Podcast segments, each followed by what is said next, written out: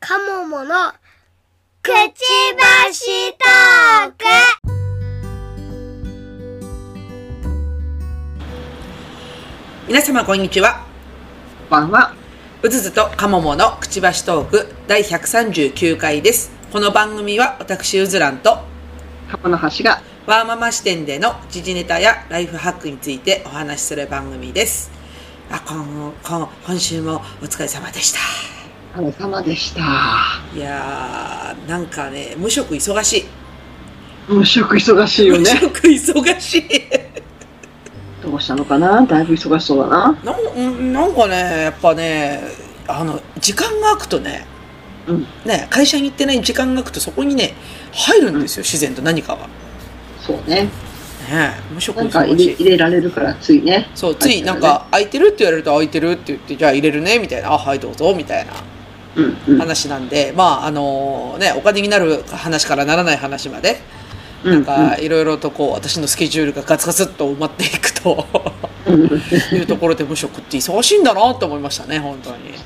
案外主婦も忙しいからね。そう、あと、案外だから、主婦さんもきっと忙しいんだと思う、そういう意味だと。うんうんうん、なんか、ね、世の中のイメージだと、暇でダラダラみたいなのって、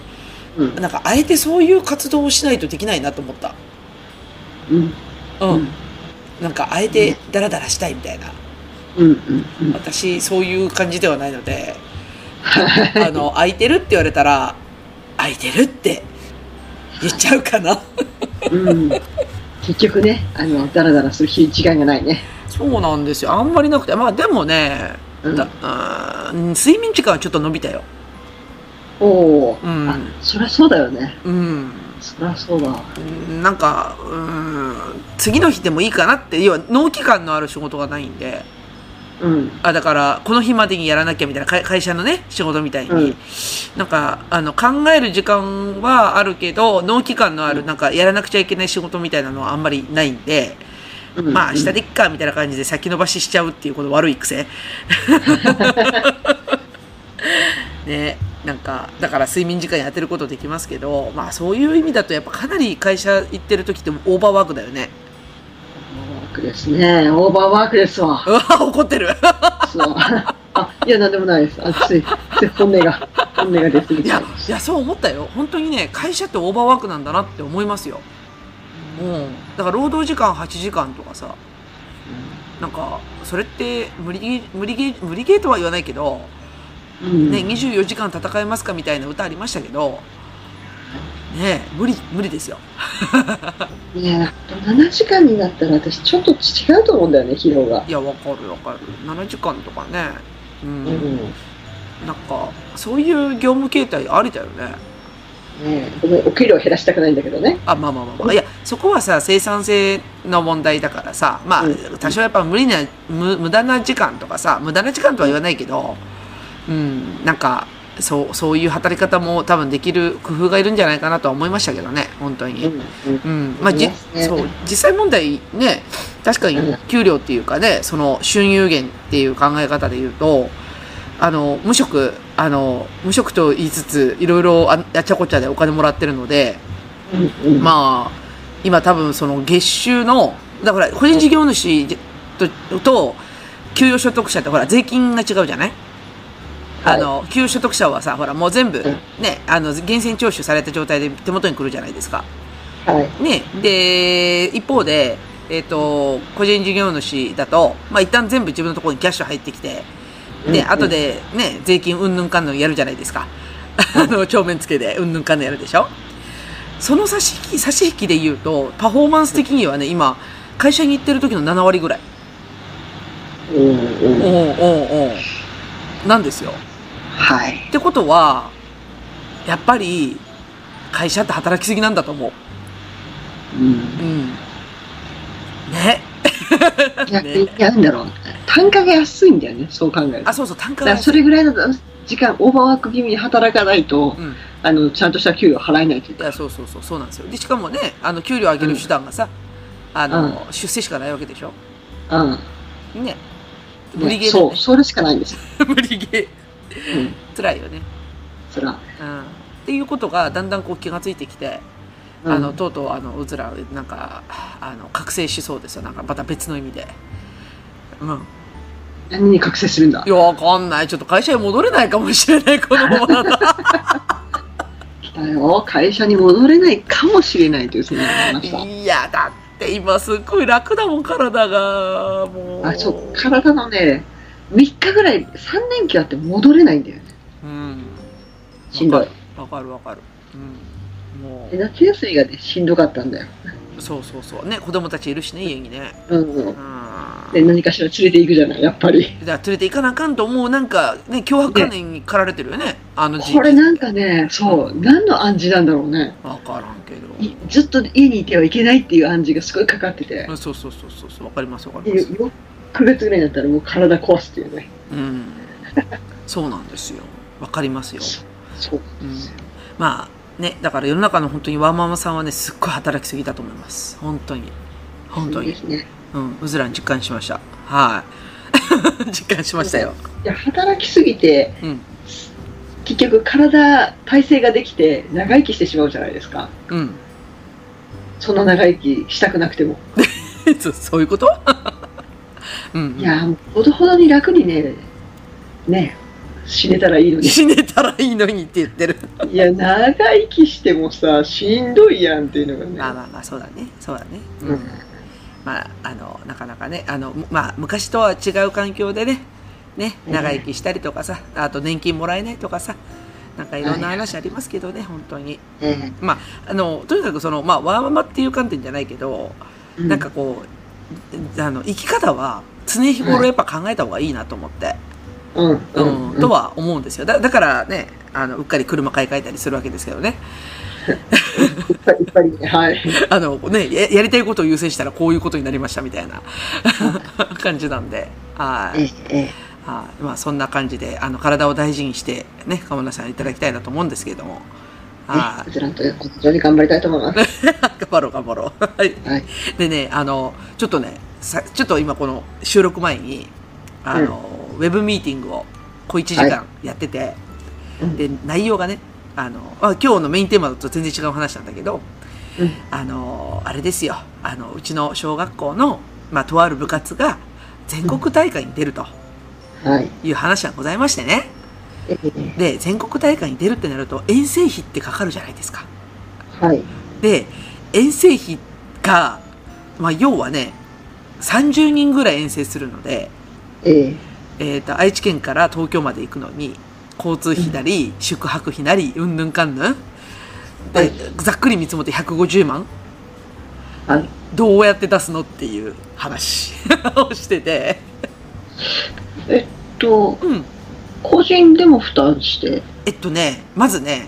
補助金は出るんですよ市からは、はい市からは補助金が出て、はいで、まあ、残ったのが、結局、まあ、150大体150ぐらいだろうっていう予算だけど、残りの30万から50万ぐらいの間、ちょっとそこが全う然んふわっとしてるんですけど、うんまあ、そこのお金どうするのっていう話で、まあ、結局、なんていうのかな、あの、地域の人がね、まあ、要は、あの、前、夏祭りやった時の、あのう、ん偉い、あの、うちの市独特の社協さんっていう立場があるんですけど、あの、はい自治体のね、あの、ボスみたいな人がいるんですけど、うんそこの人が、まあ、あえて声をかけてくれて、うんあの、要は、彼らのためにお金出してあげないっていう話を、こっちに持ちかけてきたんですよ、PTA に。うんうん。で、まあ、それがほら、夏祭り絡みだから、夏祭りでの売り上げを寄付しないかっていう話で持ちかけられたんですよ。おおうんうんうん。でも、もともと事業費だから、割と自由には使えるお金の部類ではあるんだけど、うんまあでも、PTA としての支出になっちゃうと、割と公平性求められちゃうじゃないですか。だから、そうですねね他の部活どうすんねんみたいな、うんね、話があるんで、だからちょっとそこがね、ややね、あの、役員の中でもちょっと揉めかけてたんですよ。いやいやっていう話で。だちょっうとん素直に出すのはどうかな、みたいな。も揉めかけてたというよりは、な、なんでこんな話になったのっていうところから始まったんですけどね。ううんうんんうん。なんで、まあちょっと、あの、それでさっき、あの、小1時間ぐらい、あの、お話をしてたんですけど、そこで分かったことが一つあります。はいはい。えっ、と、学校は、えー一切何も考えていなかったっていうことがよく分かりましたという。うんうん。結局ね、あのーよくよく話を聞いてみると、要はほら、行為でさ、その社協さんが、あのーお金出そうよって言ってくれたわけですよ。あの、はいかなりの出費なんで。まあ、はいほら、甲子園と同じ原理だよね。うんううんん、あのこ甲子園であの、ね、みんなで保護者とか地域の人たちから寄付もらってその向こうの滞在費とか捻出するじゃないですか、まあ、あはいれと同じ考え方で地域で出そうよっていうふうに言ってたんだけど学校からの説明は一切なかったらしいんですよちなみにあの学校部部員に対しては学校は出るんですよね学校の要は学校として出るんですよ学校の看板で出るんですよ、うんうん、だけど遠征費っていうのがどれぐらいかかるかってちなみにあと2週間ぐらいの後あの後の話なんですけどいまだに説明ないらしいっすよ、うんうんうんうん、どうするつもりだったんだろうと思ってえちょっとうん、となると、その遠征のバスとかの手宿泊所施設のせ、しね何を言いたいんだ、えっと、し手配は誰がするんだ学校なんですよ一応学校がすることになってるんですよ学校は手配するけど、説明はなし。今のところまだないんですよ、あ出してくれるのかな、って思うでしょうん、でそれでよくよく話を聞いてみたらなんと、まあ、例の私がずっと話しし続けてるあの PTA 会費を勝手に使う問題はい。だらをどうもやられそうだったっていう話なんですよ。えというか、ももう、う、財布、財布握らしちゃダメ。って思っちょっと全然違う話していいですた。かいいよ、いいよ。私ね、PTA コンサル本気でやろうかなと思っていろいろ調べたんですよ。だだけど、そのね、うん、お金の問題、うん、明らかに違法なことを堂々としてるじゃないですか。してるしてる。で、それに関わったら、こっちが危ないなと思ったんでは、あかん、PTA コンサルは完全に違法な扱いだからやめとこうと思った。できなかった。お金ね、これ、あの、明らかに無理。うん。黒いでしょもうごめん、法を犯してると思われる、私は。ほうでしょなので、なので、こことは関わり合いにならないでおこうと思いました。ほうだら、あの、諦めた。いやそうなんやて。いや、うん。結局、だから蓋開けてみたらそうなのよ。だから、教頭、教頭先生からの説明が、まあ、そもそも、今まで部活、部活助成費っていう形で、まあ、これもじぶっちゃけグレーなんだよ。あの、学校、は学校側が本当は出すお金だからさ、部活助成費で取ってある PTA 会費が、えっと、全体で70万あるんですと。はあ。はい。ね。で、まあ、はい言まあ、言ったら、こっちが、こっちには支出の話一切説明ないんだけど、そこから要はバス代とか全部出してるらしいんだよね。遠征とかの部活のね。うんで、じゅ今までだと、例年だと、ごあの、70万予算取ってあって、もう50万しか使ってないんですと。はい。うん。だから、20万は割り当てがありますと。はあ。ね。 まあ、ま余り、余るから、その、ね、あの全国大会にも使えるんじゃないかといううん計算と、もう一つは予備費っていうのがあるんで、それを使えないかっていう話。まあ、そこで全部 PTA の会費から出せれば、あのーまあ、うまくいくんじゃないかな、みたいな感じで教頭先生が説明してきたらしいんですけど、待て待てと。 待て待てと。はい。ね、揉めたでしょわかったも揉めたでしょ揉めるよね、これはね。まあ、PTA ってね、ね、保護者と教と教員とで作る組織なのに、うん。なんで保護者がそこ、お金のことに一切口を出せない、国会よりひどいんじゃないかっていう、そのシステム国が。会よりひどいよね。そうそうそうう。ん国会よりひどいですよ、本当にね。どこの国だよ、ここ は。そうそうそうそう。国会よりひどいでしょうん。でもねあ びっくりした。でね、もうもう一つね、あのーその、その話をさ、あの、要はうん今全国大会も行ったところの話しかしてないんだけど、あの、蓋を開けてみたら、まあ、全国大会行くまでのステップアップがあるじゃん。県大会とかさ、ね、あの、東海大会とかってこう、あるでしょ間の大会。もうその遠征費は全部出てて、一切保護者払ってないらしいんですよ。い未え然に切ってないって。ーっうん。と、あれれ、そうなの、部活って。あれれ、よくわかんないな。そう、そうなんだ。だから、昔のこと考えたらさ、まあ、小学校で部活そんな一生懸命やってな、やってた記憶ないんだけど、あ、てか、うんクラブ活動だったな、うちの小学校は。うんうん。で、中学校から部活やってたけど、大体親が支出するじゃんあの、例えばさ、うユんニフォーム代とかも買うじゃん自分で。買う買う。いくらだからお母さんお金出してって言うじゃん、大体。うんう。ん。うん、そういうなのがなくて、全部 PTA 会費で出てるみたいでさ。うん。うん。もう、もうとしか言いようがない。そうそうそうそう。っていう感じでちょっと紛糾したので、あの、明日の朝、えっ、と、学校に突してきますっていう話ですね。そうですね。これなんかもう、黒い意識を持たない人って怖いね。いや、ほんとほんと、当たり前だと思ってるからね。うん、まあ、それこそ、あの、不正のトライアングルってやつですよね、本当にね。ああ、もうう、んうん。ねもう、もう、もう、ダメだ、これは。え、ほんとほんと。いや、だからもう学校が、あの、PTA のその役員側のスタンスもそれで、ただ、あの、気持ちとしてはね、気持ちとしてうんは、やっぱ快挙なんで、だって全国大会行けるってやっぱ快挙じゃないですか。はい。ね、しかも東海大会の、あの、要は一番で抜けてるわけだから、うん。だから、ぶっちゃけて言うと、東海代表で出るわけでしょはい。で、どっちかっていうと、その、素晴ね、ね、そうでしょで、で、がうん学区内で盛り上げる話じゃないんですよ、はっきり言って。うん、ね、市単位とか県単位で盛り上げる話なんだよ、本当は。そうですね。そうそう。だけど、あの、学校横断幕すらしてない。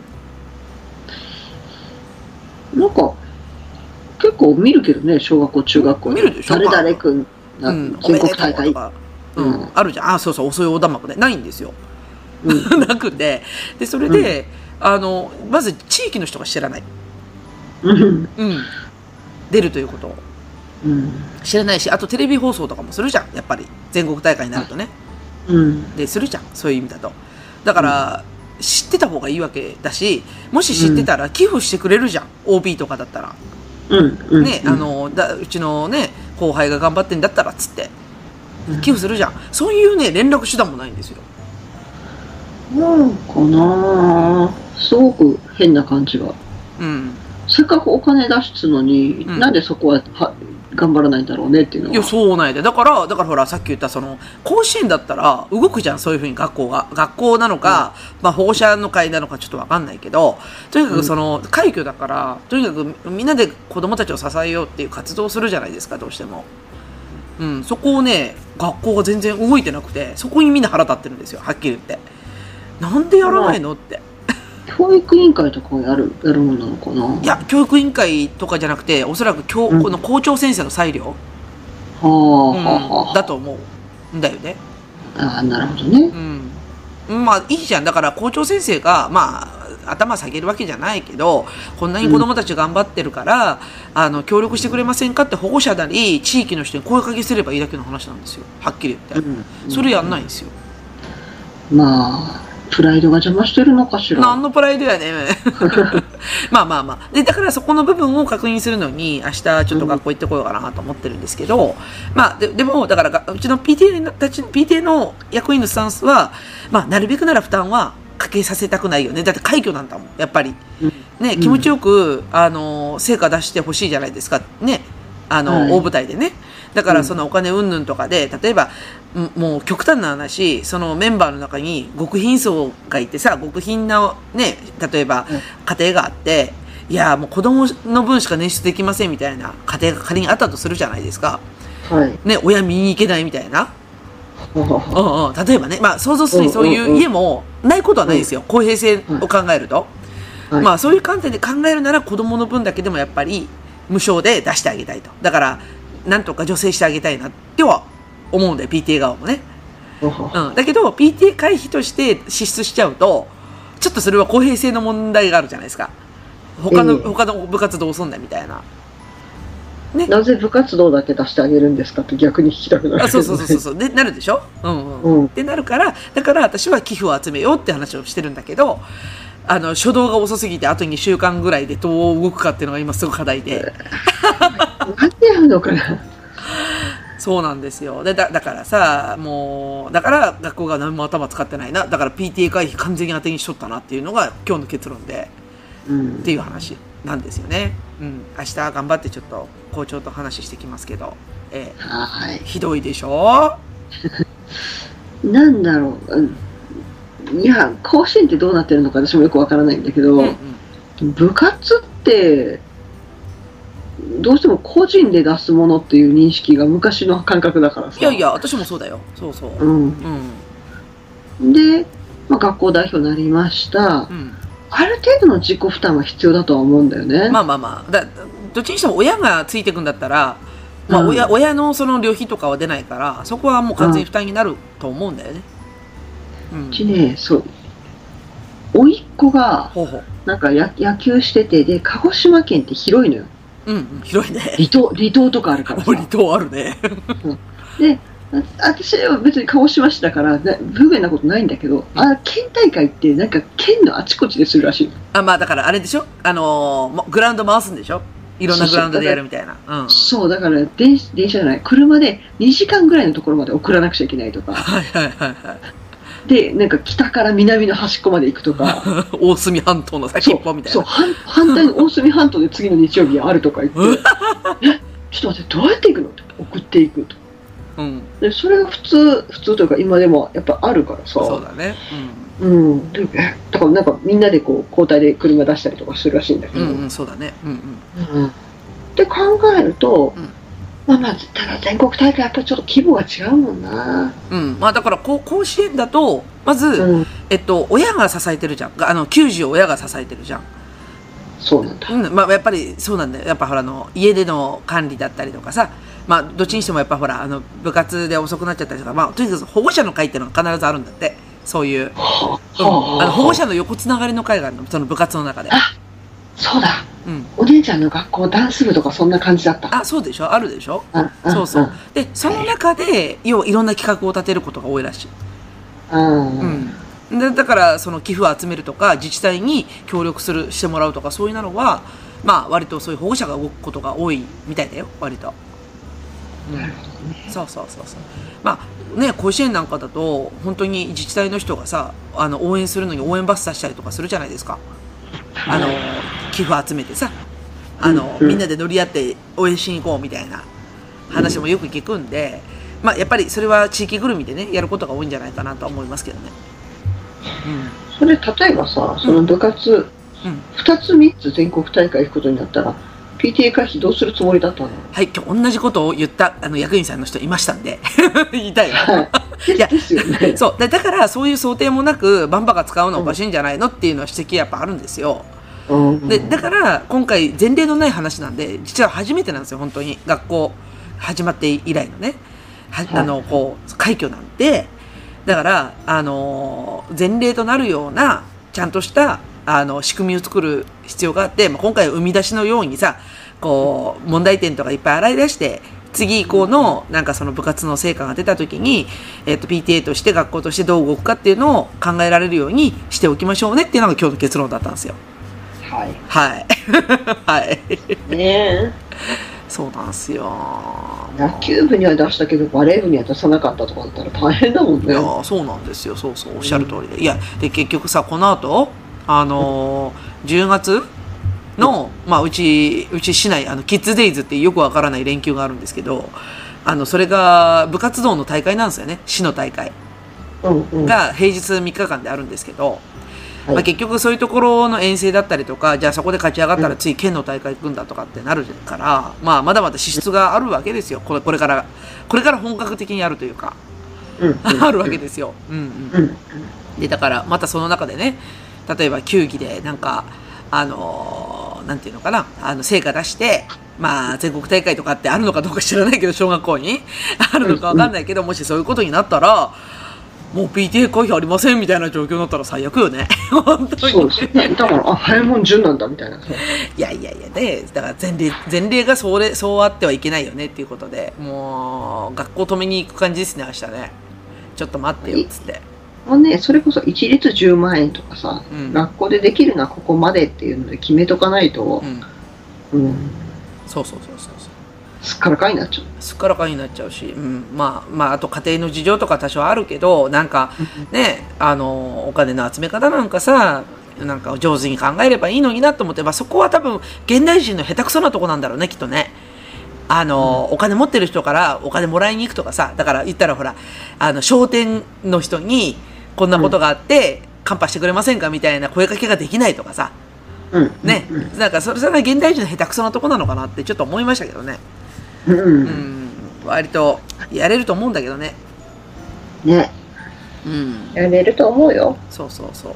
うん、ただその教育者は金儲けが下手くそだからね下手くそっていう、何にも考えとらんのが一番腹立ったわ。なんか本当にそれが両 あなんていうの経済の面と教育の面がうん両立してはいけないぐらい思ってそうな気がしてるああ、まあでもそういう側面あるのかなね いやいやいや PTA 会費を使い込むのはいかんよ、 うん、あの経済経済云々の前にあのまず公費支費問題がすごく大きいので、うん、ダメやでと思うんだけどあーだからもう、もうあの、下手に企業入れない。そんなグレーなところ。コンサルやれないやれない。残念待ってたのにうん。とかいろいろされたけど、無理だ、これ は。残念だいでそこ指摘しても多分、あの、じゃあ変えようとはならないでしょ。そうだねそうだね、ううんん。あーなんでだいぶ燃えたよっていう話でした、うんはいうん明日、あの教頭先生と校長先生に突してきますのであのもう鼻鼻息荒い役員が4人ぐらい突ししに来ますんでうずら以外も鼻息荒い方がいらっしゃると。あいるいるか、まあ、会長もちょっとおかしいと思ってるし、うん、うん私以外にもあと2人ほど、ね、一緒に行きますって言ってたんで、ちょっとね、うん、まあまあ、そうでしょうね。そうです、はい。はい、なんでまた、あのー結果をねはおい。話ししたいと思っておりますので、おはいーこれは楽しみです楽ね。しみだなこれオープニングなんだけどなはい はい。じゃあ交互期待ということではいじゃあはいメインテーマの方に行きますね、はい。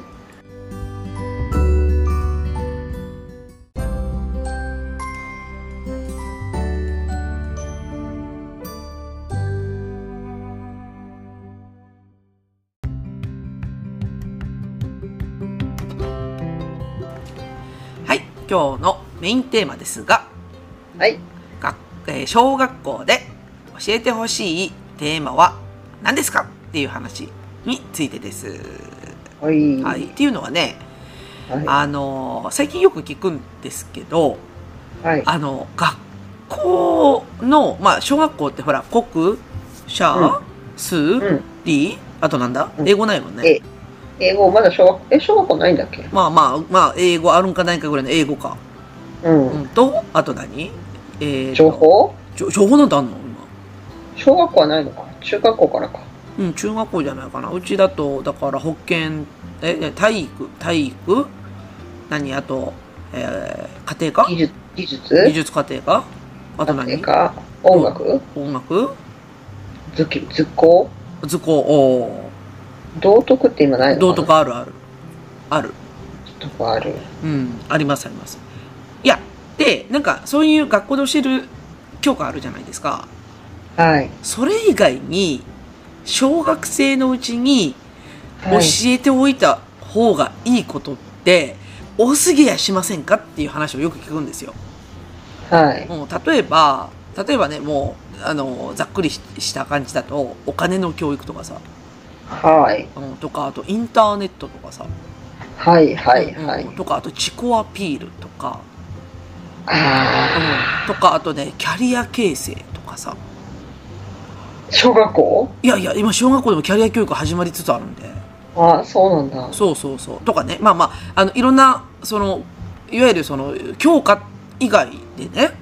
うなん。か、まあ、オプションじゃないけど、うんなんか、小学校のうちに、これやっとかないかんじゃないのみたいな話が、まあ、まあ、ちょっと前から結構よく聞くんですよね。はでい。で、まあ、筆頭にあったのはやっぱりお金の教育。うんうん、うん、うん、うん。はい。例えば、なんていうんですかね、あの、に、日本人ってさ、あ、まあ、さっきのほら、鴨大師さんのさっきのあの、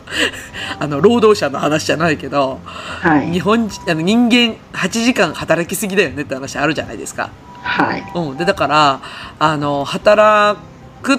ていうことでしか多分学校って価値観を教えられてないんですよ。うん。あの要は、えー、と大きくなったら、えー、とどこぞに勤めて、ね、あの給料もらうんだみたいなうんうん話、いやいうやんそれ以外にもあるやろっていう話をなんかこう小学校のうちになんか教えるっていうことの一環で例えば投資の話とか、はうんいかはい。株はい。株の話とかねうん。そういうことを教えないといけないんじゃないのみたいな話で、結構、うんまあ、あの、特に FP 界隈の人が子供に、あの、お金の基本を教えるんだ、みたいな感じで、ちょっと、こう、ほら、鼻息荒い人が結構いるわけですよ。はい。鼻息荒い人がいるんですいね。やいや、だだから、あ、ある、ある種のビジネスチャンスなんですよね、そういうところって。なんはか、小学生にこれあえて教えた方がいいんじゃないですか、みたいな感じで。うん。まあ、あの、ビジネスチャンスって言っちゃうと、ちょっと子供を出しにしてる感じはあるんだけど、まあ、でもそもそもやっぱりが子供のうちに教えといた方がいいことってなんかあるんかなっていうのを今日ちょっと話したいなと思ってました。ああ、でも、はい、そうですね。うん。私もそこまで鼻息荒くないけど、うお金のことは大事ですん。ね。そうだよね。いや、うちね、そのもう、母親が就活を始めてまして、あ、就活ってあの、終わる方のね。はい、終わる方の。はいはいはい。で、それでじゃあ、例えば、いろんなね、あの保険はここだからとか、いろいろ教えてくれるんだけど、 リアル。そう、リアル。その中で、まあ、証券えー口座いろいろありますわね。はいはいはうちの妹はあんまり、あのどちらかというと、その、そういうことに、なんていうの嫌悪感じゃないけど、い。はお金は堅実に貯めるものだという発想の人なんですよ。ああ、貯金するってことね。そうそうそう。はいはいで私は、まあ、どっちかというと、あの証券会社とか、うんそっちも、まあ、そこまでないけど、好きな方なんですね。はいはいだ。から母親とそういう話もしたりするんだけど、うん。あの、その、じゃあ証券口座どうしようってなった時に、妹の方にはちょっとお願いしづらいから、あんたの方にお願いしたいっていう話が来たわ けよ。おお、ちょっと待てよ、なんか、うん、きな臭いぞ。まあ、まあいいのか。いやあ、来た、臭くはないやつ。あんたあの、ただに、財産分与まではしないんだよね。うんうんうん。しそうそう、ただに、何かあった時の連絡先はあなたにしたいっていう、それだけ。ああ、そうそうそうそう、そうだよね。そうそうそうだから、だからその、あの証券会社とか全然わかんないって言ってる人には、やっぱりちょっとそこ相談しにく いから、なんか、なんかあったらごめん、あなたの方に行くに証券会社には言っとくから、うん。はいはい、分けますよっていうのでうん終わってるんだけど、あ、そうかって、わかんない人にはそもそも相談がしづらいんだと。そうだね。うんそうだね。いや、今、分かった分かった。鴨田さんの言いたいこと分かった。うん。頼りにされない。あれそうだだ、ねそうそう、そういうこと。ああ。そう。いやーそうだななんかえどっちが正しいとも思わんけどでも知そうそう識そうある方にやっぱ頼りたくなるわねそうそうそう。だから、まあ、あの、どうしたらいいのかそもそもわからない人よりはう、んちょあなんとなくわかるでしょ、証券会社って。わかるわかるっていう、そっちの方が。通貨で分かるってやつねんんんそうそうそうそう。ああなるほどねいやいやいや怖い怖いいやあの実はさそのおおそのお金絡みでさあの、ちょっと、まあ、とある人のあのお子お子さんの話を聞いたんだけど、まあ、大大学生なんだけどねその子は。うんでその子ね東京のまあ愛知県から東京のうん大学に行ってるんだけどバイトしてないんだっておアルバイトリッしチてでないすね。うんでリッチではいで親なんかお金出してるのその私一銭も出してないって言うんですよ、おううん、でまあその親の教育多分親の教育でそうなってるんだと思うんだけどどうやってお金稼いでるかっていうのを聞いたらびっくりしたよ私なんかあの例えばさ今時だとなんかあの、うんクラウドワークスみたいになんかプログラミングやろうとかさ、なんかそういうならで稼ぐ手段もあるじゃないですか、はい。じゃないもう目から鱗だったまずねやり方としてはあのーあれあるじゃないですかがあのーなんだっけな名前したえっ、と,、えー、と学校に行くためのお金えっ、となんだったっけ奨学金奨学金うんはい。をありとあらゆるところから借りるんですよほうほそれを全部投資信託に投資するう。ほほう。で、うまくいったと。そうだからまあえ今だとほらこうすごい S&P とかだと好景気だからさ、はいはいはいはいめはちゃい。くちゃ利益出てるらしいんですよあーねはい低金利で貸してくれるしね。そうだから低金利だっていうところに目をつけて全額借りてだから上限まで借り切ってそれを全部投資する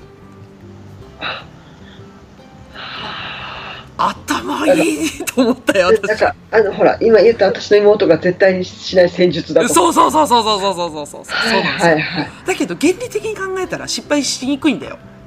うん。すごくあのだから毎月さその、しまあ、毎月じゃないけど、まあ、一定の期間で奨学金って入ってくるじゃないなんかあれ一般一回で入ってくるんだっけ、入ってこないよね確かいや、奨学金違うと思う。前、えっ、と、何ヶ月かに年金みたいなもんだと思う。そうだよね多三分か私も3ヶ月に1回ぐらいだったかなと思うんだけど、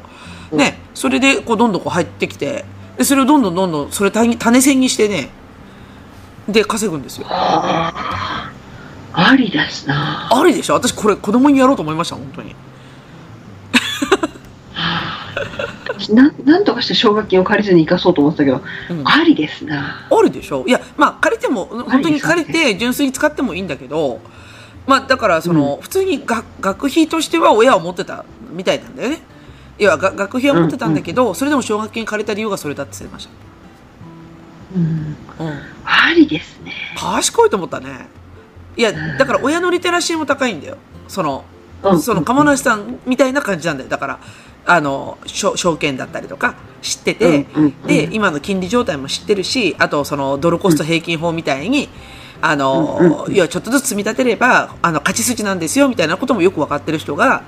じゃあ、今の低金利で借りられるお金ってどうするのって言ったら、投資に回すと、まあ、期待金利で言うと5%つくからね、例えば。あの、外国為替だとさ、あ、外うんう為替んじゃなくて外国証、あの、外国の、あの、投資信託だと5%ぐらいは期待値があるから、おい、じゃあまあそれに全力投資だな、みたいな感じになるわけですよ。賢い本当お金の計算すごい大事だと思ってる大事だよ。めちゃくちゃ大事。うんうんいやあのめっちゃ家を買いたいって人が昔いたんですよはい、家ね。うんうんうもん。そう家が大好きな人っているじゃないですかいるいる。必ずもう自分あの新築でどうしても自分でデザインして建てたいみたいな人ああ、いるいるいる。一時いいますよねうんでそのタイプの人がいてですっごいお金の計算も頑張ってたのはでその人はもう変動金利は怖いから固定金利でっても う絶対譲らないって言ってはいるわけよい。はい。過去の分調べますと変動金利これぐらいしか変動ないからうんそんなにリスクないよっていう話をしても、うんいやいや、怖いからって言って、うん。絶対ここ譲らなかったんですよ。ああ。それ見て、いや、ちゃんと調べれば、変動金利ってどれぐらいの変動してるのかっていう変遷を見たら、全然怖くないけどなと思うんだけど、うんわかるわかなかる。なかね、ね、そうでしょ、うん。うんその辺がななかなかね、譲らない人っていうのがいて、知らないってし結構怖いかもしれんなと思う。知らないっていうより考え方がもうそもそも違うよね。うんうん。わかるわかる。私は変動金利なんですよ。住私宅も変動、あの、買った時は変動にしました。うん。だってね、変動金利調べたんですよ。うんどれぐらい変動してたかって、う2、ん30年分。うん。全然変動し変動してない。あの、わずかでしょ。うん。むむしろ固定金利の方がね、変動するんだよそうね。うんだか。ら、この人、あの、住宅屋さんに騙されてると、つい思ってしまいましたね。そうそうそう。いや、私は銀行に変動金利勧められましたね。同じ、鎌梨さんと同じ説明で、もうずっと変わってないんだから変動金利でいいんじゃないですかって言われて、ですよね、つって。 うん。ねそ受けて銀行さん、そこまでなんていうの、アコギなことしないというか、うん、しないしこなれいの。方が得ですよって教えてくれるから、うもん。うね、あ、そう、あ、なるほどっていろいろうん手数料安くしてもらったりとか。そうそうそう。そうだよね。うん。うん。そう、そう、わかる。だから、そのベースの知識って、まあ、うん、小学生のうちから作れっては思わんけど、うんだけど、例えば、その、投資に対する恐怖観念だったりとか、うん、その、なんていうのかな、まあ、金、金利うんの話だったりとかは、うんまあ、計算が分かるとまでは言わないけど、世の中のその、経済の動かし方だったりとか、まあ、さっきのその、職業選択の話もあるじゃんあの、なんていうのかな、一生懸命働くだけがお金の稼ぎ方じゃないんだよ、みたいな筋を子供たちに見せておかないとうん、まあ、兵隊作るようなもんになっちゃうじゃん。だから、みんな真面目に働こうぜ、みたいな。うんうもちろんね、真面目に働くっていうのも大事なんだけど、ん。うん。プラスアルファの知識知っといたら、うん。何かあった時にね、うん。自分の助けにもなるからね。うん、そうそうそうそう。だからそう、いろいろね、副業とかさ、いろいろ考えるんですよ、ねそうそうそう。あ、そうなんとかしとかうんんとと。いやうん、そうやって考えると税金だよ。はいぜ税金の知識とかさ。はいはい、子供の時って税金って何と思わんかったあんまり考えたことなかったな、税私金。なはんかね私多分時期的に消費税が導入された時じゃないかいはいはい。なあだからいきなり5円かな、ああ、はい。うん、三、私ね、三円、三パーの時あ代だとごめん思ごめんそうそう3パーから始まって 5, 5パーになって、う。で気が付いたら8パー10パーになってたっていう感じなんだけど、消費税っていうのがあるじゃんそれが多分ね子供の時に一番最初に触れた税金なんだけど、うん、消費税って何っていうか単純に値上がりしただけじゃんみたいな感じになるじゃんわうんうん。かんないよね子供たちねうん、難しいよね。なのに納税標語書かせるんですよ。納税の義務とかさ。なんか、あの、だね。あれでしょ、こう税金のなんか書、書道書かされるでしょ、なんか。うん。え、か書道は私書いてない。え、あるんだよ。確定申告とかさ、書道で書かせるやつとか。そそんなのなかった。いや、だだから、あの、こんあの夏休みの宿題じゃないけど、こう、こん、なんつうの、あの、税務署のコンクール課題であるんですよ、そういう。書者の。えー 青色申告とか私書いた覚えあるんだけど、なんか。ない、それはない。いや、あったあったあった。で、青色申告当時わかんないんだよ。うん、ああな何が青色やねんって思うわけじゃん。わかおその覚えある。何青色っていうのは覚えてる。そうそうそうで私今青色申告してる立場なのねうんでで65万円の控除があるとあの正しく帳簿をつけてたらあの、うんうんその帳簿をつけてるよっていうところが要はプラスされて、まあざざっくり言うとその、ね、あの税務署の工数が減るから65万までの控除を認めてあげましょうっていう制度が青色申告なんだけど、うん青色申告って小学生に書かせるそれを 書かせる、ね。うん。ひどい。ねえ。とかさ、あと累進課税とかさ、源泉徴収とかさ、源泉徴収なんかさ、社会人になっても分かんないんだ よ。はっきり言ってご。めん、私は書いてない。何を私は。あ、書いてないい確定してやか書いてなくても、大学生でも分かんないじゃん。あの、源泉徴収とか。そうね。自分が確定申告するときにうん、やっと分かってくる。でも確定申告って大学の時やらないでしょまあやらよないやらよないよっぽど稼いでたら、ほら、あの、うん。何あの、税金払うぐらいまでバイトしてたら、あ、私バイトしてたな、税金払うぐらいまで。あ、あれ私なんか書かされそうになったよ。そうだよね。あれ、年間20万だっけ確定申告いるの。ちょっとはっきり覚えてない。ただなんかこうんう書けって言われて、うんえーこれ書いたら税金取られんじゃんと思ったのを覚えてる。いや、で、いやいや、そそもそも私、源泉徴収されとったんですよ。はあ、はあ、あ、されてた10%、うん。 10%じゃなかった確か。されとった。されとった。されとった。そう、されとった。でしょで、不意落ちたでしょなんで、何これってなるじゃん。そうそうそう。でなんそれの私から取ったそうそうそう。で、ね、すごい安い。た当時なんかさ、私、コンビニでさ、時給850円だったからさ、そうなのそれぐらい。え でしょ私もっと安いかも。あケーキ屋さん、経験さん安い。フ安い。ァミリーマート850円だったけどさ、新京極のケーキ屋さん、安かった。そうでしょで、うんでか、なんていうの、その、源泉徴収されて10%引かれとるでしょ ?10% じゃないで20%引かれるのかあれ。うん、10%だったっえけどなたっけもう覚えてないけど。覚え覚えてないけどされさた。で引かれて、それの取り戻し方を誰も教えてくれないじゃんそうそうそうそうそう。おいでしょそうだからさああ取られるんだって後から考えたらちゃんと申告すれば帰ってきたのにっていうのがさそうそうそうそうそうそうそうなんですよねえだからやっぱ税金ってさ小学生のうちにとは思わんけど、でも税金の仕組みぐらいは学校でちゃんと教えるべきだよね、うんうん誰も教えてくれないじゃんこれ誰も教えてくれない自分ででも勉強しようとは思わなかった当時けど勉強しておいた方がいいそ筆頭に入るでしょ税金とかお金ってう親親教えとくべきだと思ったでしょうん私だから私 FP 持ってるしこうカリキュラム作っちゃおうかなって違うかね小学生に分かる税金講座ねまあど大うせ学生には特にねあでも今の子はべちゃんと勉強するのかないやうん勉強すると思うしそれこそほらあのうん小学生でも、うんうんなんかこう稼稼ぎ方じゃないけど、うんまあ自分でなんかこうねお金を手に入れる手段ってまあ平たく言うと増えてるじゃんなんかうんねあの NFT やったりとかさあのうんうんメルカリで物売ったりとかさできるわけじゃうんんまうあん全部が全部じゃないけど親の監視下で当然やるわけだけどうんうんだだから手段がないわけじゃないじゃん小学生こうあの小学生社長とかも出ちゃうぐらいだからさはいはい、うん、なんでねだから、まあ、お金の教育っていりますよねそういう意味だとねうんうん筆頭でいるいりますいりますでしょあとあとはねだからあの IT の教育はいであのざざざっくりだけど学校ってなんかプログラミング教育してるって言ってるじゃないですかほなんかあのプログラミングやるんだスクラッチ教えるんだみたいな感じでやってるんだけど、あれはあんまり意味がないかなっていうのが IT バタの人の意見私はそう思ってるううんうんのね。うんうんで最近ほとほと困ってるのは、はいあのこれこれは私のじ実際の体験なんだけど、うんあのやっぱりその今自分たちの目の前に触れてるものって一番多いのがスマホだったりとか、まあ、あと、その、ホホームページ見るとかさ、あと YouTube 見るとかさ、まあなんかコンテンツ消費が一番多いじゃないですか。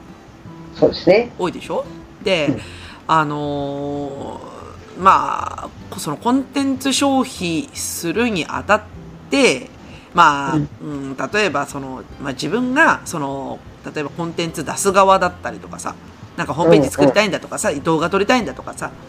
ね、漫画描きたいんだとかさ、ウェブ漫画描きたいんだとかさ、子供たちがた仮に思うとするじゃないうん。その時に、プログラミング教育は役に立たんでしょ立たないね。立たんでしょうん。何が一番役に立つかっつったら IT パスポートなんですよ。 ななんつったらいいのだよ、IT パスポート。いや私がほら IT パスポートを教える側だからさまあそれでっていうわけじゃないけどあのー最近すごい手応えがあるのがもう全くそのパソコンに興味のない子にさあの大人なんだよそれは大人なんだけど、もう全くパソコンも触らずに育ってきた子がまあがが大学の時に多少触ったかなぐらいレポート書く時にさ多少触ったぐらいの子にさ今あのガンガンなんていうのハードウェアとはとかさソフトウェアとかはなんかネットワークとかセキュリティとかってあの IT パスポートのさこう流れで教えてるわけよ。でやっぱその子って全然パソコン今で今でも全然パソコン触らないんだけどうん。あのなんかねすそういうなんか私が伝えたいこと例えば今世の中で何が起きてる例えばあのネットワークあのパソコンの話とか、あまあ、AI の話とかね例えば生成 AI の話とか、そういう話題を振るじゃん。なんか今生成 AI っていうのが流行っててさーってでなんかあの絵とか自動で描いてくれるんだよねみたいな話をした時に基礎の知識ができてるから理解力が早いんですよ。うん。だだから、まあ、まあ、わかるよね。なんか、そう、そういう感覚って。まあ、はいまあ、ゆ 本当に言うとリ、リテラシーってやつだよね。あの、IT リテラシーを高めた結果、今の時代、何が起きてるのか分かりやすいっていうか、うん。っていう話はい。うんうんうん。で、なんかその、プログラミングってさ、すごく格論じゃん。IT の世界で言ったら。ああ、そう、はい、そうですね。ね、あの、IT パスポートの一一章分しかないんですよ。チャプター6ぐらいに、あな6か7ぐらいにしかないんだけど。うんあの、本当にわずかなところでしかプログラミングってやらないし、しかもプログラミング言語と、あとなんか、あの、if、if 文とかホワイル文とかっていうところの部分しか多分出てこない、うんあの、ところで、なんであんなに緊張してんのかわかんないんだよ、私学校でプログラミングが。うんうん、うんなんで、なんで なんでかっこいいからじゃないやっぱか名っこい前いかがらあのなんていうのあー伝わりやすいからなるほどね。そうやろ。な知らない人から見たらプログラミングって言った方が勉強っぽくないえー、なん、まあ、かっこつけっぽいけどなうんかっこつけなんでしょかっこつけいやでほらうちの会社もそうなんだけどあ私が今休んでる会社ねうちの会社もそうなんだけど、うんあのプログラマーと、うんあの SE の差すら分かんない人多いよう、うん、うんだからプログラマーってだからアプリケーションを作る人じゃんソはいソフトを作る人じゃん、うんとあの SE ってだからあのサーバー面倒見たりとかああまあでもその辺結構曖昧にしてる会社さんも多い気もするけあどな、まあ結果的にねなんか一人上司みたいな感じで、そうそうぜ 全部やれちゃうでしょみたいななんかこあーう全部まとめてでよくよく見たらこの人とこの人全然違うことやってるみたいなああ、まあ、ああるけどね、結果的にね、あの、人いないから、もうみんなやってみたいな感じでね、あの、あんたパソコン得意でしょみたいな、一括りにされて、全部やらされるみたいな人結構いるんだけどね。うんうん。そうそう、あんたパソコンできるでしょっていう一言が、うんあのー趣味でパソコンをやってる人を苦しめた時代がやっぱありまして ね。あの、それは PTA でもありましたねあるでしょあの私全くできないからって言ってうん。なんかあのふ例えば副会長がそういう会計とかをうん。エクセルとかでね作る役目だったんだけど、うん私全くできないからって言って紙に書いてきたのを私に渡す人がいま したねそう。でも、パソコンできるっていうレベルじゃないでしょそうおめえだったら会長やれよっていうのがね私が会長会長をやってくれって言うからやったのに副会長の仕事できないんだったらなんで人に会長させたんだよってお前がやれみたいな。ねえそうそんなこともあったり。あるあるある。そうななんかね今日今日もちょっと話をしとったんだけどパパソコンができるっていうのってすごいなんか本当にできる界隈の人から見たら雑な話でさ、まあ、うん要はあのリテラシーの低い人の多分言い方なんだよパソコンできるよねみたいな。ね、うんあの、うずらんパソコンできるよね、みたいな、はあ、できますけどって、パソコンできるってどういう日本語だろうと思うわけじゃん。あの、界隈の人から思ったらね。で、ね、細かく見ていくと、まあ、それこそ、プログラマーだったり、さっきの話じゃないけど、プログラマーだったり、ね、ハード、ハードウェアのエンジニアだったり、ソフトウェアのエンジニアだったり、ね、サーバーのエンジニアだったり、ね、データベースのエンジニアだったり、ネットワークだったり、クラウドだったりって、いろんなことが細分化されてるわけじゃん。ね、はいであのー例えばそのパソコンできるからこの仕事もできるだろうで振られちゃうとうんできないじゃん期待に応えられないじゃんうんなん か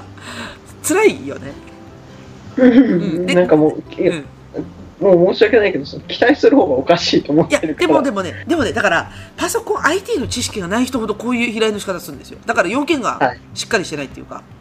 あうんーさ最近その手の人ね、会ってないからな。あでしょでだからそれは、あのある種井の中の蛙でだから、うん釜橋さんの環境がいいわけですよ、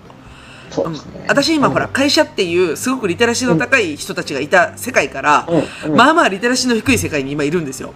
はい。あの無わ職なかんりでまねすよ。はい、わかりますよ。無職なんでねで、大変ですよ。そう、はいでだからそういう人たちに IT 大事だよってどんだけ伝えても全然響かんわけですよ響かん。響かん全くでだからもう私諦めてもうそういう人たちに一から教えることにして、うんでだからもうハハードウェアから見せることにしてるんですよだからこれが CPU でとか、まあ、これがハードディスクでとかこれがメモリーでってでパソコンの中こうなってるんですよつって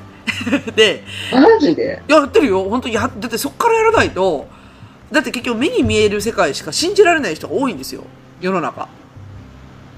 それさ、でもさ、よくついてきてるね。あそのでで今日だからそれが成果だって言ったのは今日ねちゃんとみんなついてきたんですよ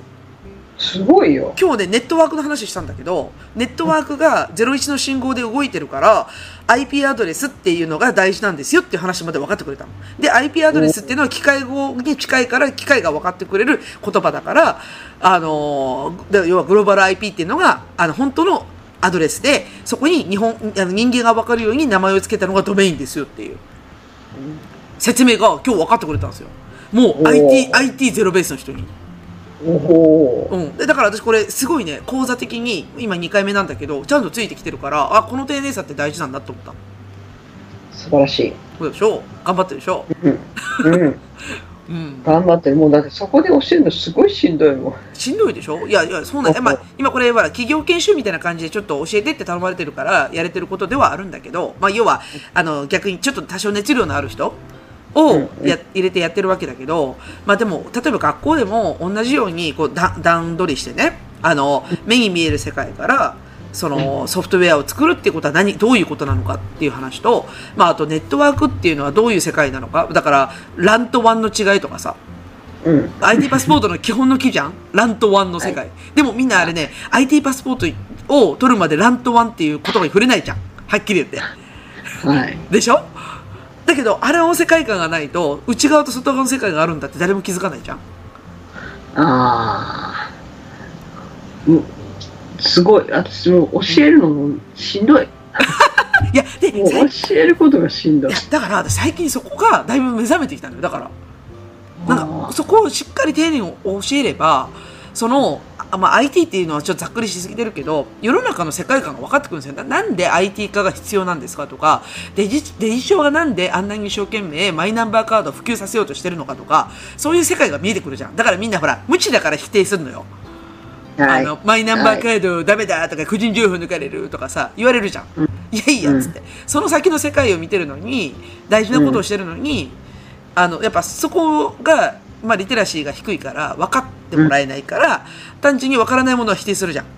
はい。うん、っていうところなんで私だから今日マイナンバーカードの説明もしたんだけどみんな分かってくれたよやっぱりああっつって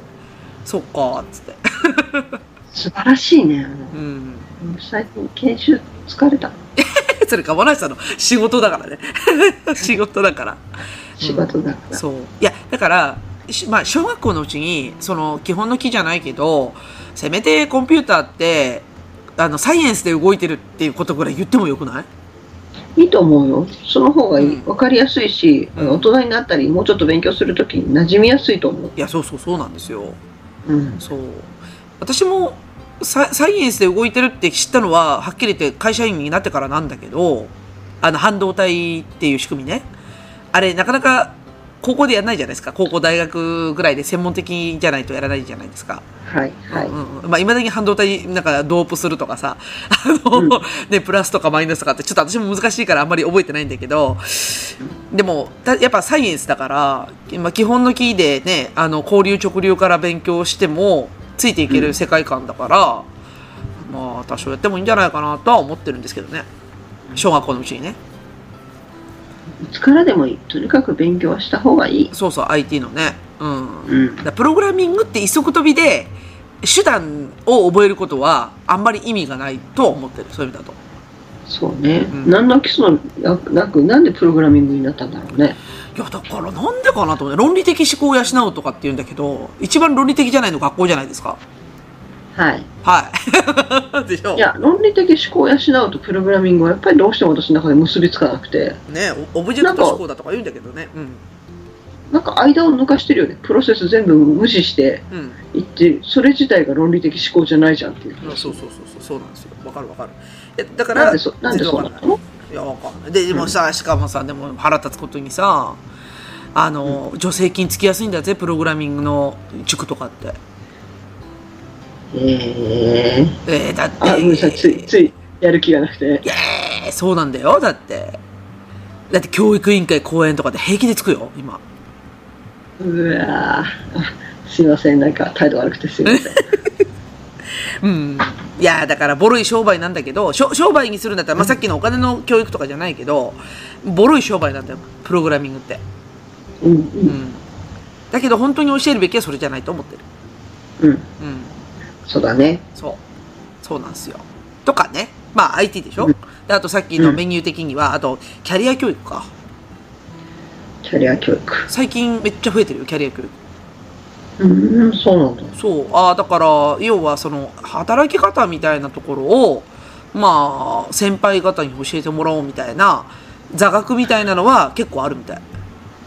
なるほど。それさ、うんうんあの多分中学校が一番私意味がないと思ってたのが、うん。その例えば駅で、まあ、うん駅員さんのお仕事手伝うとかさ、ああ、はいはい実地体験みたいなのあっしてたるじゃね。ない。あったあったあった。うん。あれあんまり意味ないと思ってて。っていうのが、作業系だけ教えて、な今でもこうや って、まあ、仕事できるよっていうのをやってるけど、そうじゃなくてさ、うんうんうんうん。もうちょっと思考を教えようよと。わかる。あ、河原さん、その通りだよ。おそうそうそうそう。あれがね、イラッとしてるんですよあれでしょあの、いわゆるあの、職場体験ってやつでしょそうそうそうそうそう。んん、あるよね。だからね、これ職場体験が一番公立と私立が違うんですよ。私立はどこに 行くの私立は学校でカラーがだいぶ違って、うん有名校とかはもう、あの、官校官僚のところに行って、官僚。そうそうそう。だからどうやって日本 のあの将来を考えるかとか、だったりとか、暑いの。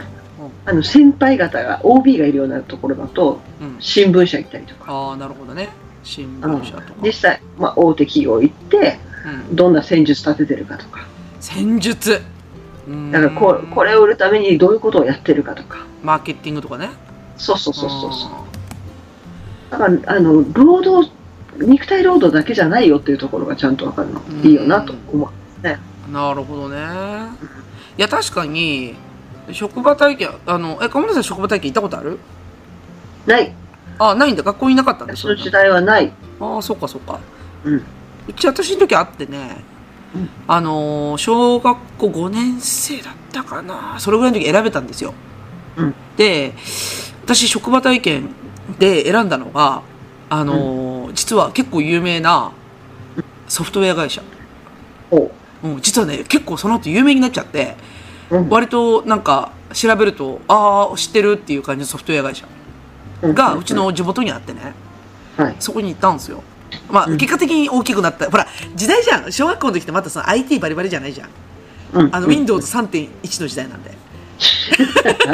いはいでしょえわかり ?3.1 ましたとか NT の時代なんで。大したことないじゃんはい NT はい でしょあのーね、一太郎とか花子がまだ全盛期の時なんで。もうもうもうワードなんてって言われた時代がそうそうそう、ワードって何みたい な。そうそうそうそう。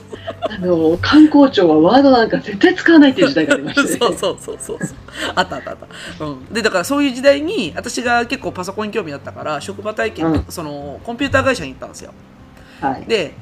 結局やらされたのがあのもう舐められてんだよね私はっきりあ、まあまあ、なんつったらいいのかな職場体験させるって感覚じゃないんだよねおもてなしなんだけどあのそこにある、えっと紙に書いてある通り文字打ってくださいって言われましたパソコンにはいはいそれじゃない、うんそれじゃないそうそうじゃないんだよそれじゃない触らして OK じゃないんだようん思考なんですよそうそうそうそうなんでこの会社やってるのとかそういうのがやっぱ勉強したかったよねうんうんこれがどういう社会で役に立つのかとかさうんそうそうそうそうそこを教えないと、そう、ね、結果的にその会社大きくなったからさうんねだから何かの戦略があってうんだからすごい有名有名なソフト作ってたりするわけですようんうんううんだからそこを知りたかったよね当時んねうんなんかすごいそういうの教えよそういうの教えようう、んうん、ね、あもし鴨梨さんがさキャリア教育してって学校に頼まれたら何話す、今ねそうあうち困のあれだったのはし思考の何だったっけなんとかっていう本をちょっと購入しようとしててうん、まず最初にあのどうしてもロジカルシンキングのところがやっぱりああやりロたいジカルシンキングねなるほどなるほどうんなんかそこを持たないとうん何もかんね今後ここをどうしていくかとかさうんこの事業をどうしていくかっていうとそこまで考えてもらわんといかんのでうんうんうんなるほどね、まああのー要はあのー経営まあ経営経営者側っていうか、あの、ほら、あのなんだっけな、ロバート清崎のさ、えっ、と、なんだっけ、有名な本、名前忘れた。あロバート清崎が先出てきたけど、あ、金持ち父さん、貧乏父さん懐かしいはいはいうんうん、の、えっ、と、中にあるあの4証言の話。だから、えっ、と、労働者になるのか、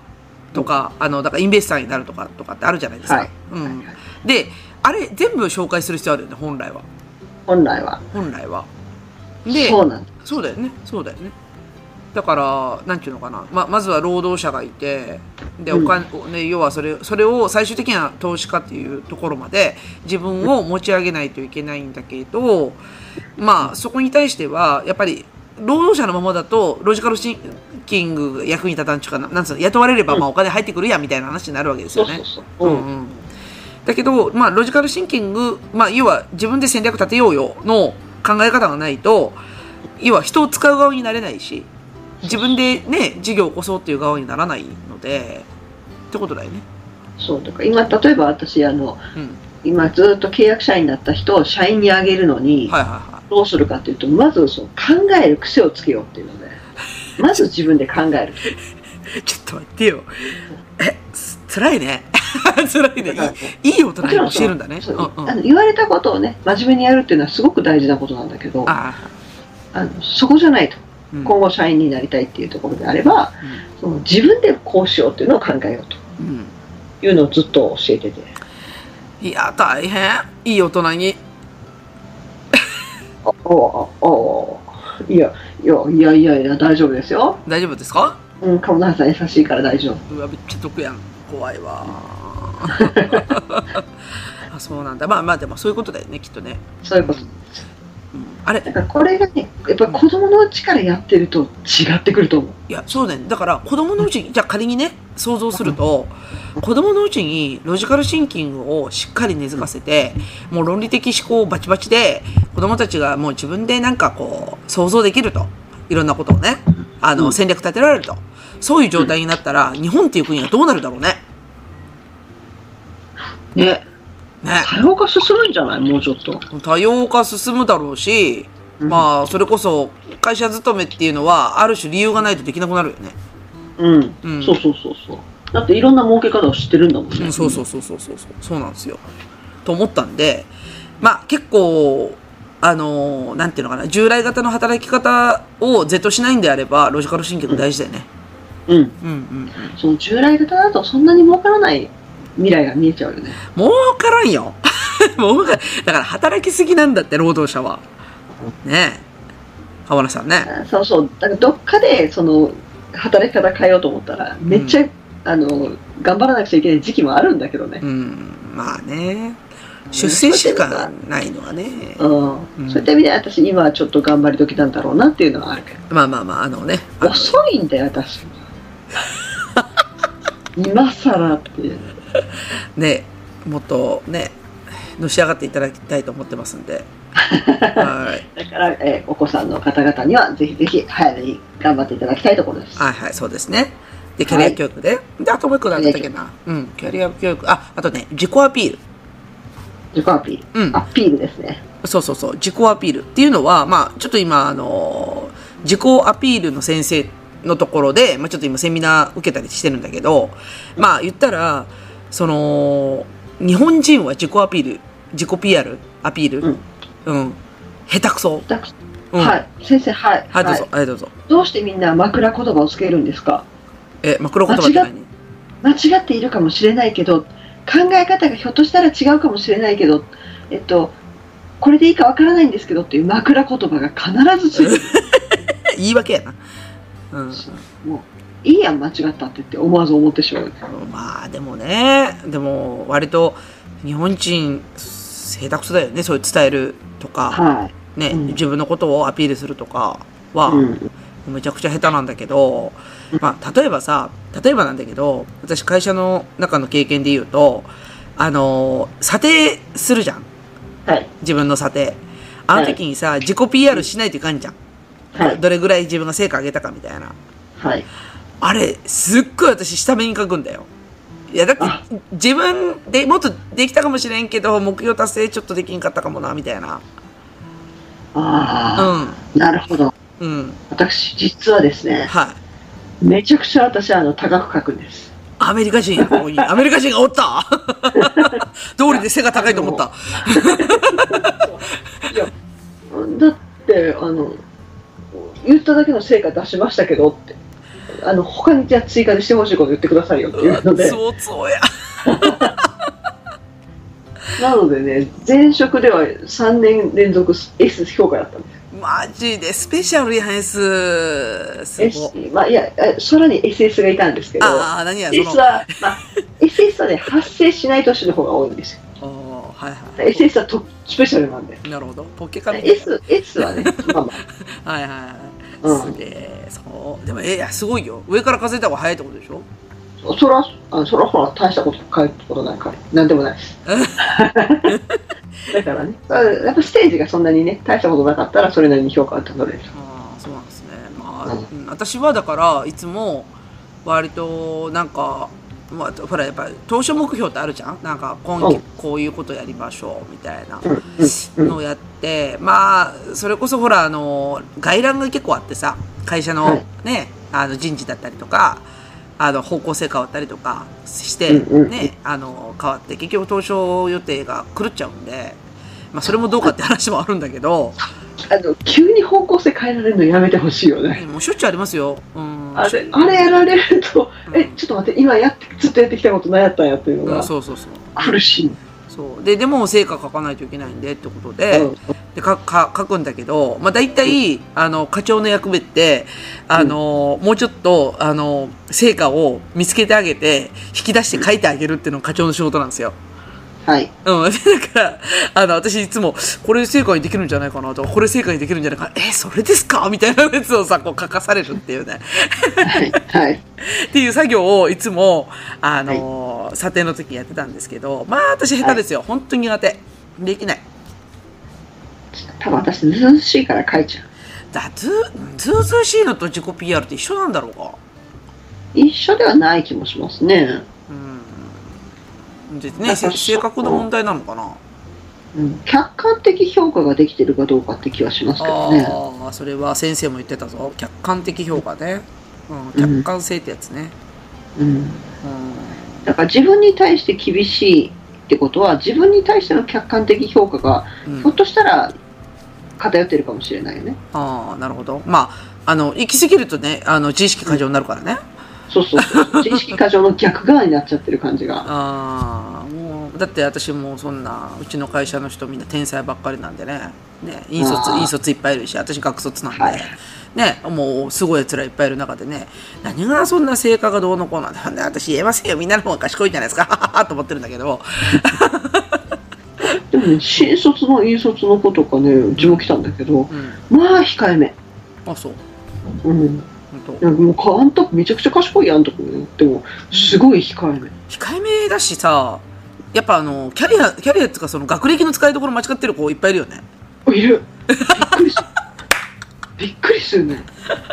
いるよねそう。うんあんたの方が賢いのになんで私のこと賢いって言うのとかね。いやわかる絶対あんたの方が賢いって言ってる子が。そういやな私んなんどうした自己認知どこに捨ててきたみたいなあ。そう私もだから部下にあの、うん兄弟生が兄弟卒の子がついた時はマジで「いやお前あと考えてできるよね」っつって何回も言ったけどそれはね、うん相当傷ついたらしいよ「うせやろ!」っつって言って、うん。うん、キャリアの使い方間違ってるよと思いながらうん。とえ思いまこしんたなねにできるのにな、だからそういった意味ではうずらもだよ。えこんなにできるのにななんでそんなに自己評価が低いのっていうのもうだからもう会社にズタボロにされてんって もう立ち直れないのよ会社さんあの泣いちゃった子がいるんですいませんあとよろしくお願いします ね、いやでだから私は今無職になって、うん一旦会社っていう井の中の蛙から抜けてみたらちょっと客観性が増したんで、まあ、ちょっと多少自信を持っていろいろやれることが増えたんだけど、まあ、それでも例えば創業するとかそういうところまでのドライブはまだかからないわけよ。うんうん、ねうん、やっぱ自信ないねんあのやれんから。ほいだけど、まあ、ぶっちゃけた話したらうちの親だって創業してるわけじゃん。うんあの、高卒が。 高卒がって言っちゃった。あの おっとっとっといや、はだかいらね、親、親親を見たら、できそうな感じとか、まあ、うちの親で、まあ、言い方すごい、親だから、言い方すごい雑なんだけど、親ですら、ね、年収1000万の時期があったわけだからさ、ね、年商か、ね、はいはねい、おいじゃ自分でもできるだなって思わんでもないけどね、うんないけど、ただね、やっぱ、私は会社にズタボロにされたんで、うん自己 PR 力欲しいなと思うんですけど、あ、まあ、それで、あの、こ子供の教育の話に戻すと、あの、やっぱ、自己、まあ、自己肯定感っていうとちょっと雑だけど、その、自分ってできるんだっていうアピールをするっていう力って、絶対役に立つじゃん。はい将来的に。そうですねうん。で、その今ちょっと習ってる先生も子供たちに教えたいんだっては言ってました。だから、そういう世の中、やっぱそれが大事に、スキルとして大事になるから、やっぱ今の子供たちにどんどん教えていきたいんだよねっていう話をしてましたね。うん。そうですねあ私うずらの違い私結構外に出て行ってお客様と接する機会も多いわけよああ、そっか。あれだね。そうするとあ私なんてって言ってたら頼りにされないじゃないですかそうなんだよ。そうそう、そうか。あ、営業ってことね。はいはいはい。そうそうそうだからこれあこれだったら多分あのうちでこうできるんではい問題ないですっていう話をしなくちゃいけないからあそういった意味では、あのちゃんとアピールしていかんと、じゃあ、お宅には頼めないよねとあ。あいうことにはさせるわけにいかないと。あ。確かに。私ね、営業ね、できそうでできないんですよ。あの、特にね。ね、B2C はできるんですよ。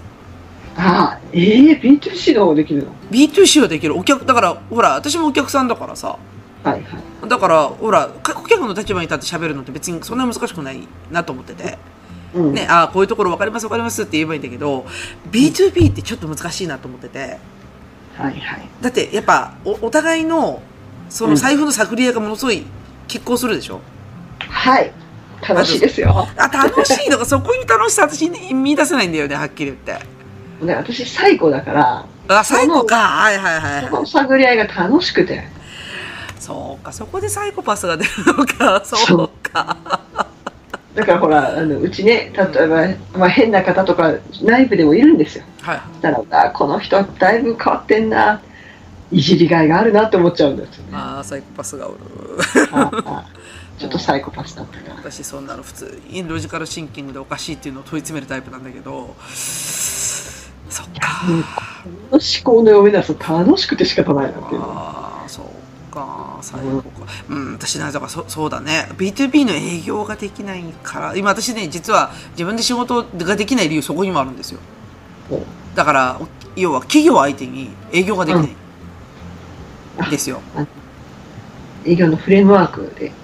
いきましょうか。あーそういうのがあんのちょっと行こうかな。あるあるよ。本当真面目にいこうかな。いやいやいやいや、本当にね、でそうなんですよ。だから、あのー自分で、そう、自己 PR ってことは自分でビジネスを勝ち取るわけじゃんはい。言ったら、まあ、おうん、だからそういう力を持ちたいんだけど、多分、まあ、あのーそうやって、例えば、かカムラさんみたいに、営業をやらないと培われないうん。とするじゃん。ない、ってなると、やっぱりその、まあ、チャンスは大人にならないとないんだよね。子供のうちに、そういうことやってれば、まあ逆説的に考えると、まあ、例えば創業して、どこからかお金を引っ張ってこないといけないみたいな場面になった時に、その B2B の営業ができるようになってれば、その子は成功しやすいよね。うんうんうん。うんうんうん。っていう話。それも。そうね。うん。全部繋がってるやん。お繋がっ金て、たね。お金、IT、キャリア、自己 PR。うんだから子供た。ちの働き方の多様性を生むために必要なスキルうんが、まあ、こういう話だと思ってて学校では教えてくれないそこのところってやつですねうん教えてくれないね。そうなんですよでそうそ自う然だね。ち培われにくいと思ってるからね。うんだから普通の学校教育いるってい戻っちゃった。るっていうまあいるのかもしれないけどいや必要必要かもしれないんだけど、まあ、それもロックスポを教えられあすごい今得意そうなったちょっとちょっと控えようかなえっとまあえっと難しいよね今学校でねちゃんうとんうん漢字を教えるのとか難しいかもしれないんだけど、うんまあ、こういうね、まあ、オプショナルでなんかこういう生きやすい力い生きやすい力でね、うんううんん、を身につけるのは大事なんじゃないかなと思うんですけどね。そうですね。うん、でねこういうのが問題なのは学校にやりませんかっていうと無償でって言ってくるのが一番問題なんですよ。これね、うんなんだろう。ちょっと公務員の方にもありがちなのが、うんなんで人がタダで動いてくれると思ってるのかね。とえ自え分たちも基本ね、有料でやるわけじゃないですか。いろいろうんうんうんなぜ人はタダで動くと思ってるんですかね。ねえボランティアばっかだよね。ポケモン1体でも無料なポケモンがいましたかなぜポケモンが出てきたのかちょっとわかんないですけど。ははいい、今ちょちょうど目の前にポケモンがいたんで、ね、やああはいはいはい。っぱりポケモンすべて基本お金かかるんでうんね集めようと思ったらやっぱりお金かかるんでそうだよ。稼げるようにならないとねうん、そうなんやって。うん。もう何何にしてもねこ、この辺大事だと思ってても、教育業界ってさ、とにかくうん貧乏じゃん、はいお金、全然お金にならないでしょ。ならないうね、ん。で、だから、どっちかっていうと、お金出せる層にしかこういう教育できないんだよねってことで、まあさっきのプログラミングってね、稼ぎやすいんだよとかさ、ね、うんそういう話になってくるわけですよ。なんか、ボロボケでできちゃうみたいな、お金持ってる層から、あの、うんうん危機感煽れば、ね、こ今、これ学校でちゃんと教えてもらえないから、こういう教育した方がいいですよって、親を煽ればお金入ってくるからさ。うんうん、まあでもそのビジネスモデルでいいっていう人もいればなんか大事なんだから学校でちゃんと教えようと思う人もいるよ、うんううんん、というなんか、うん、そうだねやっぱり大事だねこの辺の教育ねなんか子供のうちできなくてもいいからでも知ってると得だなってことは知っといてほしいあなそうそうそうこれやっておくと便利だよみたいな、あんあんう知恵袋的なねん、あそうそうそうそうそうそうだねいやだから、だから子供たちに IT パスポートやらないって言ってるのはそれなんだけどね、うん、た例えばうねちうんうちは、まあ、あの今今更半沢直樹見てるからね銀行ですか今更半沢直樹見て金融リテラシーを身につけようとおいやー違うけどただ単に楽しいから見てるだけで倍返しだっつって言いながら。倍返しだああいろいろそう社内でもああやって揉めるんだなってあれこの人の耳なんか耳がおかしいとか耳の形がちょっと怖い虫っぽいとかねいやいやいやいやいや。まあでも半沢直樹面白いけどね。面白い。面白い面白面白い面白い。だからだいぶ銀行ええっていうところあるらしいけど、あまあまあ、実態は違うだろうけどね。うん。うん、あとは思いますが。ええあいやー、まあいい、いい話でしたね、今日は。あの、はだいいだいぶ見えてきたし、やっぱうん大事な教育、なんとか学校に少しずつでもいいから入れていけないかな、やっぱ PTA がこういう時に動くのかなとか、ちょっといろいろ面白いうん思いましたけどね。うんうん。うん。はい。はい。と思いました。はい。はい。面白かったです。です。じゃあ、エンディングいきますね。はい。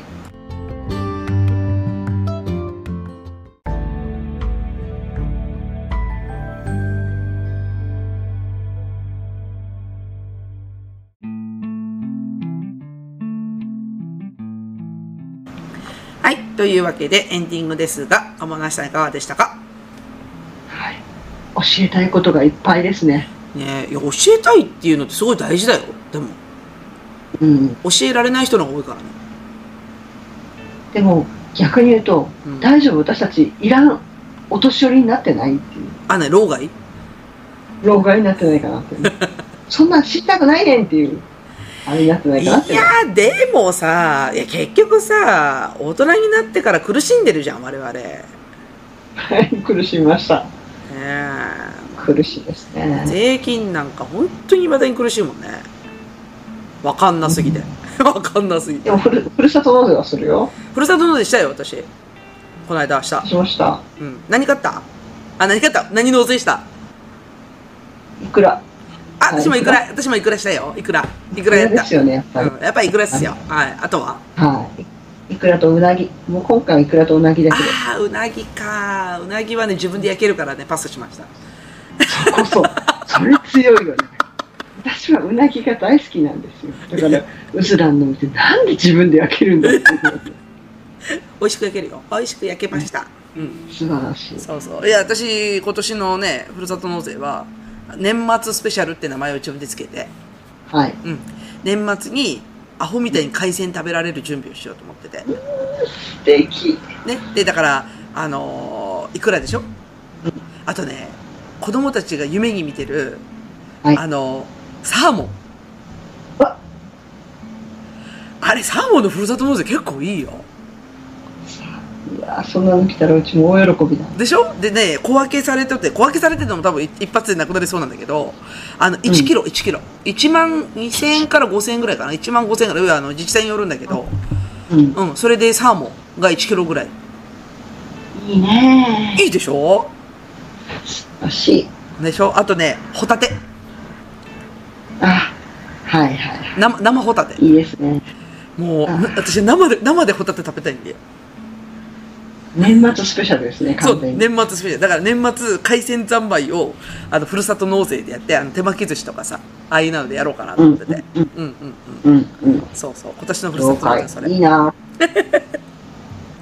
でしょう。年末パーティーしようもう年末パもうーうティずー。らのところに 行ってもううなぎを焼いてもらいたいあ、うなぎ焼けますずっとうなぎをよ。あ、焼けますよ。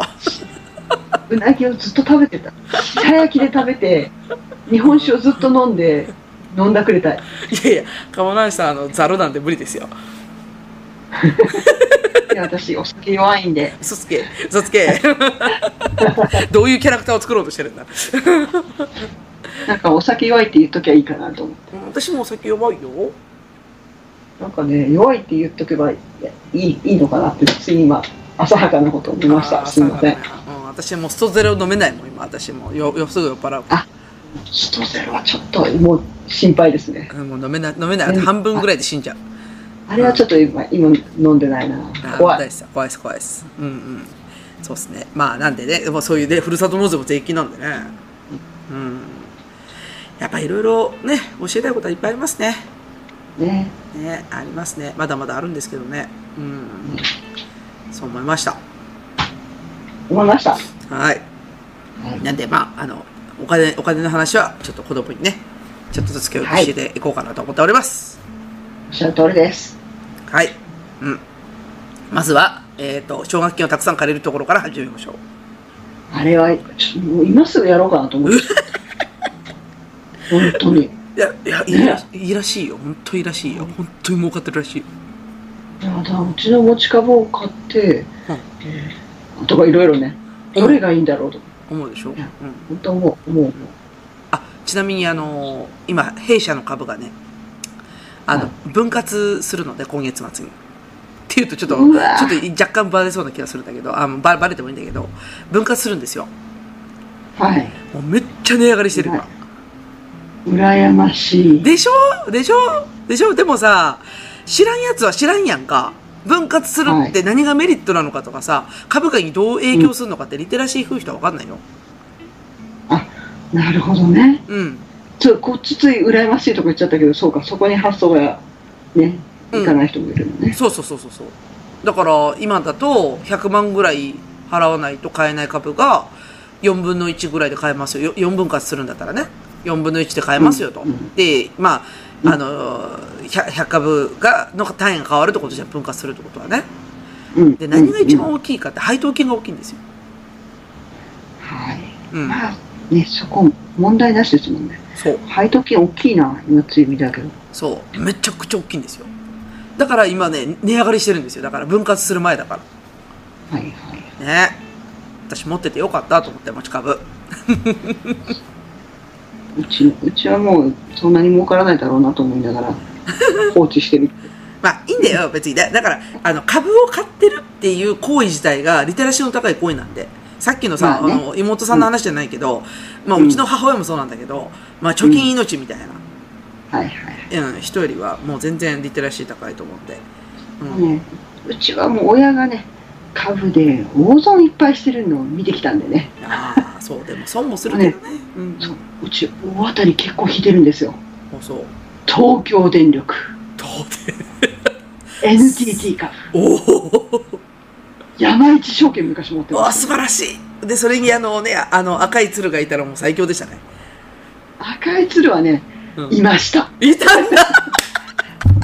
すいません。私も持っていました。だからね、私はね、赤い鶴と青い翼とね、両方持ってたんですけど、なるほど。もうあ赤い鶴には痛い目に遭いましたので、ですよねもう赤い鶴には乗らないと思う。乗らないよね。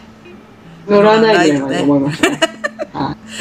いやと、うん、赤い鶴に痛い目見た人いっぱいいるんで、えー知ってますけど、い。ですよね。うねもうそんな、ななんで広告にあんな、ね、ジャニを使ってばっかりとかいろい ろね。はい。そんな感じです。ん、まあね、まあ、これはねリテラシーの高い人の会話なのでねあのぜひともねあのこっち側にみんな来ていただけるとそんなに高くもない。ないけどいや買ってる人と買ってない人はさ大きいってやっぱりあまあね、まあそうねそう。そうそうはういん。うちの父親みたいにその日暮らししてさあの入ったお金そのまま使うみたいな人じゃないからさあのそういう人もいるからさ世の中、ね名古屋でいうと昔カゴメとか株ねうん、すごい株主優待とか毎年いいのくれましたけどねあくれるよねあのパックくれるよねあの箱だっけうんうん箱で、うんうんうんもう新しいケチャップとかね はいはいはいありましたありましたね。うん。はいはい。まあ、なんでね、あの、リテラシー高くいきたいと、子供たちにもね、そういう教育をねうん、できるといいなと思っております。はいはい。じゃあ、終わりますか。はい。うつうつと、かもものくちばしトーク、今週の放送終わります。それでは皆様、さようなら。ごきげんよう